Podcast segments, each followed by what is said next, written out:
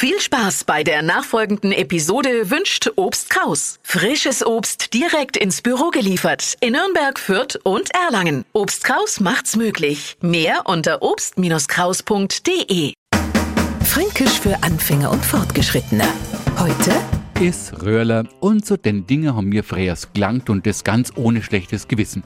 Heutzutage ist es ein wenig anders, aber Schäderei noch. Also heutzutage sind Röhrler aus Plastik und das ist natürlich alles andere als natürlich. Und weil die donnerweise mehr landen, regen sie verständlicherweise an Haufen Leute auf. Mir fragen sie, warum Röhrler nimmer aus dem macht, aus dem sie mal waren.